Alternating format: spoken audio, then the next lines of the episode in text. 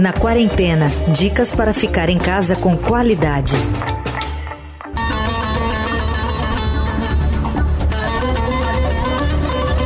Entrar na Síria não é uma tarefa fácil para um estrangeiro.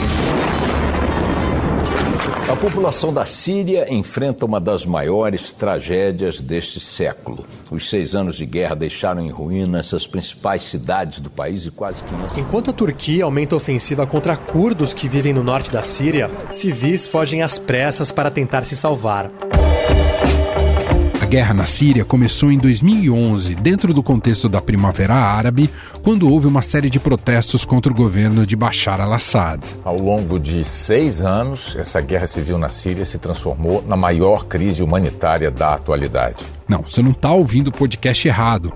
Esse ainda é o Na Quarentena, podcast do Estadão, que te dá dicas, serviços e, acima de tudo, boas histórias em tempos de coronavírus. Voltemos à Síria.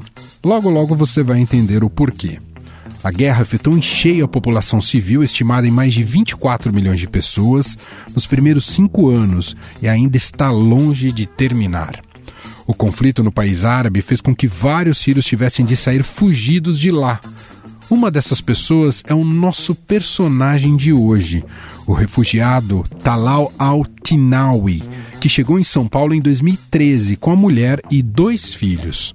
Para ganhar a vida na Pauliceia e sustentar a sua família, Talal fez um financiamento coletivo para montar um restaurante de comida árabe, o Talal Culinária Síria. Deu certo. Até hoje o restaurante dele faz entregas e eventos, sempre com o melhor que a comida árabe pode oferecer. Talal conseguiu se reerguer e decidiu agradecer. E essa é a história que a gente ouve agora. Olá, Talal, tudo bem? Obrigado por nos atender. Oi. Talal, você nesse momento de confinamento, de quarentena, eh, resolveu pensar uma maneira de ajudar os que estão ah, ainda mais isolados, que são os idosos, foi isso, Talal? O que, que exatamente você fez? Então, eu, a gente já passou por uma situação de guerra, então a gente sabe como é um isolamento e não poder sair de casa. Eu sei como é difícil. E principalmente que agora os, idosos, muitas vezes eles estão sozinhos e muitas vezes, tipo, estão sem, é, tipo, não o que comer, que seria muito forte, sem de quem cuidar deles. Então, meio que eu meio que me coloquei na situação deles e fui lá e ajudei. E, e ajudou exatamente como, Talal? Você fez marmitas, foi eu, isso? Sim, eu fiz marmitas eu ali uma pessoa, tipo, um idoso, um idoso, eu fui lá, levei três marmitas para eles, para eles meio que comeram, sentir que alguém está cuidando deles, alguém está por perto, que eles não estão sozinhos. E como é que você identificou, tá lá, os idosos que você conseguiria ajudar? Seria, foram mais os seus vizinhos? Como é que foi isso? Tá Não, foi pelas redes sociais. Eu publiquei e falei, eu quero ajudar os idosos. Quem quiser, quem quiser me ajuda, só fala comigo pelo número, passar o endereço e eu vou lá e entrego. E como é que foi esse momento da entrega e esse contato com eles na hora de levar a comida, tá lá? Ah, é, foi, foi bem legal, principalmente que, tipo, essa ação é totalmente de graça, então ele recebe é, tudo de graça, eu vou lá, entrego de graça, a comida, tipo, é tudo pra, pra ajudar mesmo. Então, eles gostaram muito, ficaram muito comovidos com isso. Foi uma ação bem legal. Tipo, eu gostei de ajudar, eles gostaram de receber. Foi bem legal. E não teve muito contato exatamente por causa do corona. Sim, sem dúvida. Você veio pra cá, pro Brasil, por conta dessa guerra na Síria? Tá lá ou você veio Sim. antes? Não, foi por causa da guerra. E, e, a situação que você se referiu ali no começo, que a situação atual de confinamento é parecida mesmo com uma situação de guerra? Então, sim, tipo, não totalmente. Tô falando, tipo, em relação a ficar em casa. Você não pode sair de casa por três dias, quatro dias, entendeu? Tipo, como você não pode sair, então é mais difícil. Até, tipo, aqui, meio, meio que não tão difícil assim. Você pode sair para no mercado, você pode sair para farmácia, lá você não pode sair nem para isso, entendeu? Entendi. Mas, tipo assim, meio que você estoca assim e fica em casa.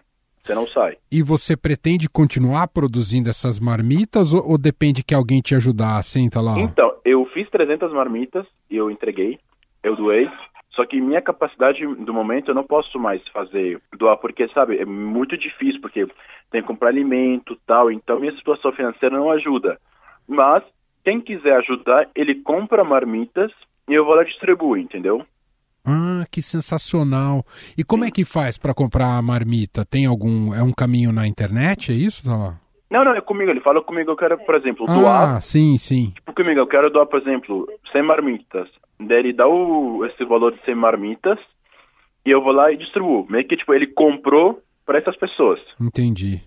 Tipo, ele não é está fazendo uma doação, ele está comprando para as pessoas. Claro. E quem estiver ouvindo a gente quiser fazer ter a mesma atitude, doar marmitas, você ainda está recebendo esse tipo de, de, de doação, tá lá? Então, até agora não recebi muito. É, ainda não recebi, é, ainda não recebi mais. Tipo, eu falei, ó, tipo, eu não consigo mais fazer. Quem quiser ajudar, fala comigo que eu ajudo, entendeu? Entendi. Porque minha capacidade, tipo, é só essa de 300 marmitas. Mas, tipo, também quem quiser comprar para ele mesmo, tô fazendo isso. E a comida síria, eu queria que você explicasse um pouco, porque às vezes a gente tem uma confusão de vários países ali na região árabe. Então, é que, tipo, comida síria, É. o que você conhece aqui, esfirra, esse tipo de coisa. É. E não é só isso. Na minha marmita, eu tô fazendo, eu tô fazendo vários, vários sabores, na verdade. A pessoa até pode escolher. Em todas as marmitas vão vai arroz sírio, charuto folha de uva, daí a terceira opção é ou kafta, ou quibe assado, ou frango. E, e seus familiares, é, todos estão aqui ou ainda tem gente na Síria? Não, tá só eu, minha esposa e meus filhos, só. E como é que tá a situação no país agora? Você tem acompanhado? Sim, estou acompanhando. Lá está mais ou menos todo mundo em, isola- em isolamento. é, e mas só que em questão a guerra tá tranquilo mais ou menos. Tá lá, ó, só pra gente concluir. Então, quem quiser ainda te procurar para encomendar marmita, seja para consumo próprio, até para doação para os idosos, qual que é o melhor caminho? É, é- é algum É- site é ou WhatsApp, telefone? É WhatsApp. No, no meu telefone. O 11 966 22 1305.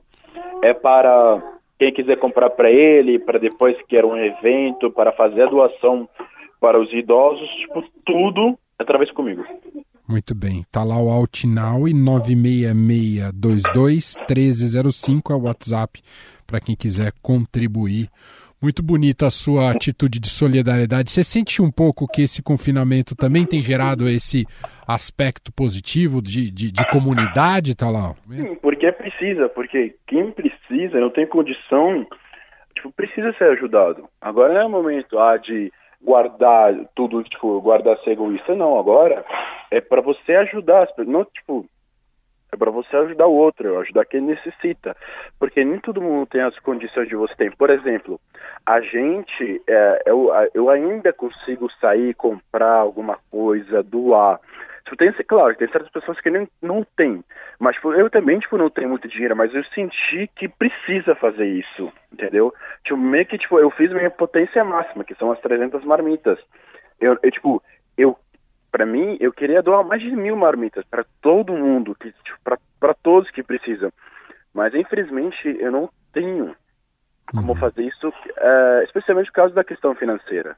Né? Porque tipo, é difícil, tipo, porque precisa de várias coisas para fazer isso. Mas, por exemplo, se pega um idoso, mesmo ele tendo condição de comprar, ele não consegue sair de casa, porque é muito arriscado, entendeu?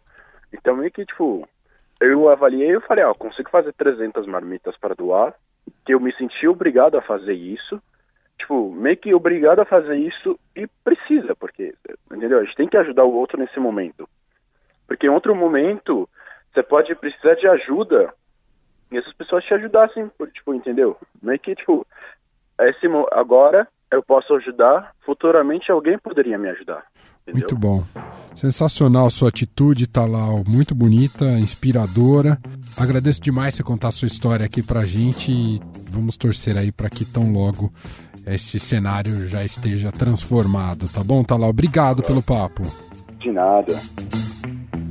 Com água na boca e o telefone nas mãos para fazer o pedido, eu chamo o editor do link, Bruno Capelas, para dar sua sugestão no nosso quadro Estadão Recomenda. Estadão Recomenda. Olá pessoal, tudo bem? Aqui quem fala é Bruno Capelas, eu sou editor do Link e também apresentador do programa de Indie.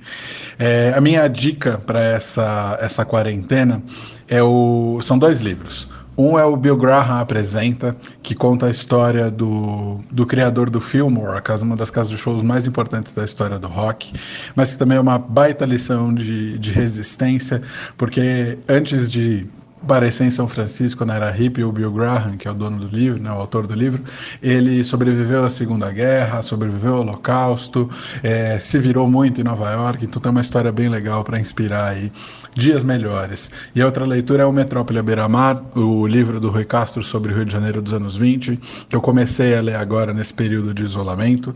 E, e, tem um capítulo inicial muito bacana sobre como foi o carnaval de 1919 após a gripe espanhola. E eu espero que a gente possa viver um carnaval tão bacana aí nos próximos dias. Um abraço. Eu, Emanuel Bonfim, me despeço por hoje. Até amanhã cedinho no Estadão Notícias e de tarde aqui com você na quarentena. Você ouviu Na Quarentena dicas para ficar em casa com qualidade.